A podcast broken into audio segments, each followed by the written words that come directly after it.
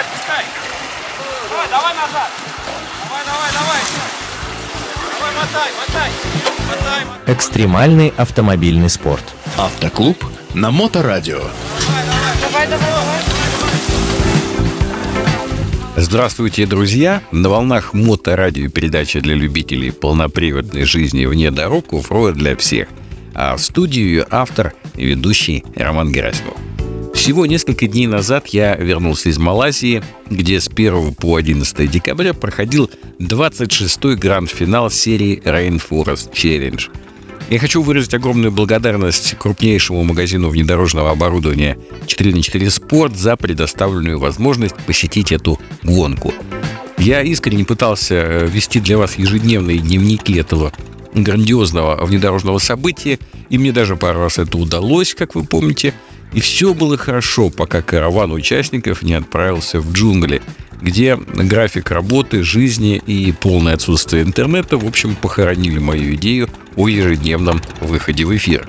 Впрочем, я не расстроился, я наснимал много интересных кадров, я набрался впечатлений, и обо всем этом теперь буду не спеша рассказывать вам на протяжении нескольких передач в нашем обычном графике каждый вторник на волнах Мото Радио Онлайн в 14.00. Итак, я подхватываю свой онлайн-флаг и начинаю офлайн цикл с того места, где я остановился в своем рассказе. А это значит, что сегодня у нас 1 декабря. Поехали! 1 декабря с самого утра участники продолжили проходить административные технические проверки на площадке возле отеля MH в городе Эпох, штат Пирак. Процедура осмотра не сказать, что сложная, но проходит она не быстро. В общем, спешить-то некуда, впереди целый день. А судьи, кроме того, не прочь болтать с участниками, сфотографироваться с некоторыми из них, дать какие-то разъяснения по особенностям проведения соревнований. В общем, подход был, с одной стороны, официальный и формальный, с другой стороны, э, максимально общительный и такой дружелюбный.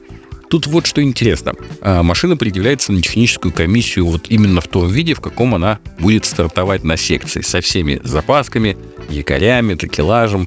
Меня, например, удивило, что все машины обязаны иметь на борту запаску.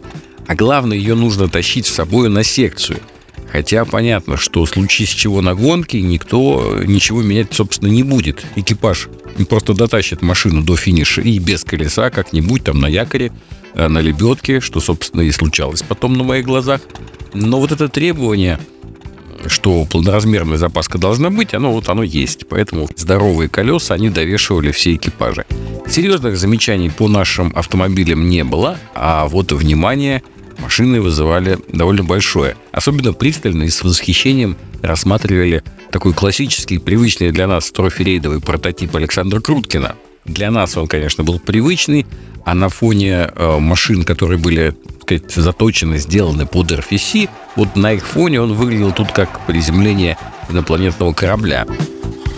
После обеда наша сборная наконец воссоединилась. Прибыл экипаж 102 Алексея Филяра и Дениса Куприянова с группы поддержки.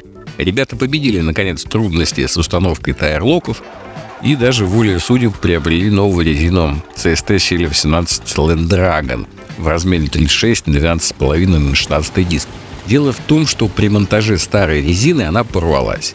И пришлось вот э, купить новую. Хотя я думаю, что по итогу ребята об этом не пожалели. И новая мягкая резина, она внесла свой вклад. Хотя нет, я не буду забегать вперед и всему свое время. Вечером обширная международная делегация 26-го гранд-финала Rainforest Challenge собралась на первый такой большой общий брифинг в большом зале э, гостиницы, который был для нас, по сути, открытием мероприятия.